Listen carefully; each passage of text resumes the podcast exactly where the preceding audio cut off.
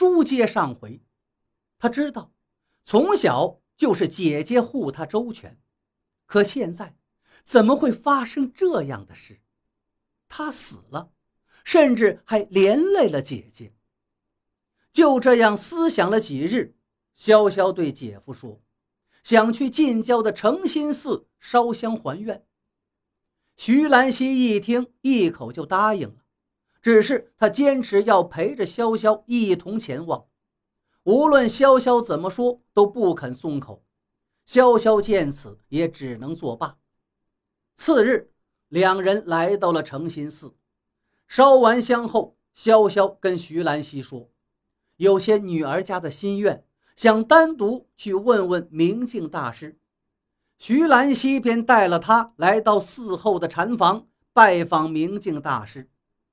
明镜大师是禅心寺的住持，也是远近闻名的得道高僧。据说是有天眼的，能看到常人看不到的东西，更懂常人不懂之事理。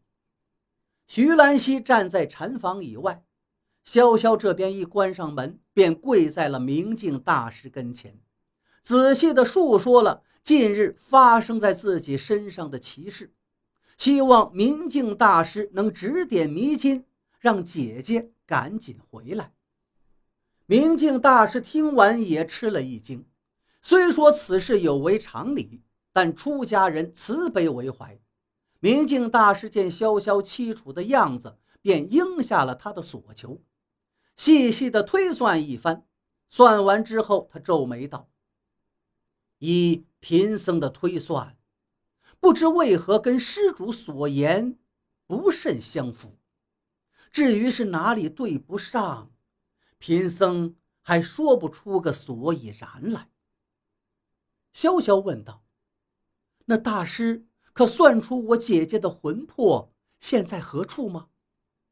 明镜大师答道：“还在施主府中。”潇潇闻听，心中一喜，那如何？才能让姐姐回来呀！明镜大师叹气道：“六道轮回，一具肉身，一个魂魄，皆是一一对应。若是已经对应好了，那一具肉身是无法承载第二个魂魄的。换言之，潇潇的魂魄占据了他姐姐沐雨的肉身，那沐雨的魂魄。”自然也就只能游荡在天地之间，不得归处了。除非是潇潇的魂魄离开，暮云的魂魄才能回来。这是一个两难的选择：挽回了暮雨，便要牺牲现在的潇潇；维持现状，暮雨就无辜牺牲了。回来的路上，潇潇低着头，一言不发。徐兰溪看在眼里，颇为心疼。他宽慰道：“适才我在那禅寺外，听到你又提及了二妹。事情过去这么久了，你这心结也该放下了。”潇潇一听，抬起头问道：“我对二妹有何心结？”徐兰溪以为潇潇在说反话，就苦笑道：“你呀。”心眼小还嘴硬，那个时候我经常带二妹出去玩耍，谁知你却因此胡乱猜想。本是想借花献佛讨你欢心的，可你却以为我跟二妹有私情。我徐兰溪对天发誓，今生今世心里只有娘子你一人呐。潇潇听着，呆呆地看着徐兰溪。连他自己抓住了自己的手也未曾察觉。那时候，徐兰溪倒是经常来家里找爹爹探讨学问，机缘巧合就结识了他们姐妹二人。跟不学无术的自己不同，姐姐沐雨琴棋书画样样精通，是远近闻名的才女。她跟徐兰溪常常争执古今之事。这争执来争执去，倒争执出了一些郎情妾意。如此一来，徐兰溪来程家走动的就更加勤快。徐兰溪长得好，性情也好，潇潇总让他带自己出去玩耍，他也从不拒绝。如今想来，那个时候的姐姐对自己确实有些冷淡，而自己呢，少女情怀，即使粗枝大叶如他，也总是有的。徐兰溪摸了摸潇潇的头发，道：“你呀，心思太重。无论如何，二妹已经不在了，人总是要往前看的。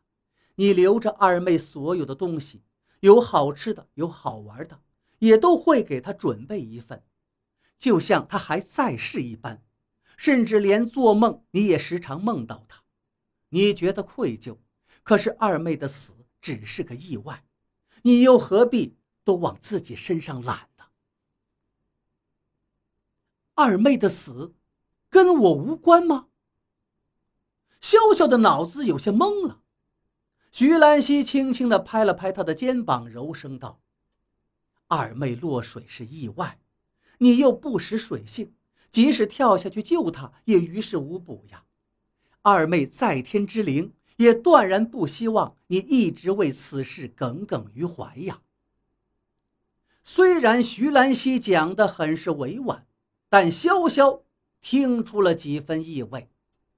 自己的死应该也是有个故事的，也许。他应该在这世上多留一些时日，把一切都弄明白了，再去寻回自己的身体。回到家里，翻阅了诸多姐姐的遗物，事情渐渐明朗起来。原来，姐姐并不是他曾经认为的那个温柔的关心自己的姐姐。姐姐嫉妒自己活泼外向。嫉妒自己装疯卖傻的缠着徐兰溪。曾经有一次，她借着自己长得跟姐姐颇为相似，就穿了姐姐的衣服去逗那徐兰溪。徐兰溪竟然没有发觉，跟他诉说了好大一通衷肠。这事儿恰巧被姐姐看到，当时就沉了脸。也是从那日开始，姐姐对他不单单是冷漠。甚至已经怀有了敌意。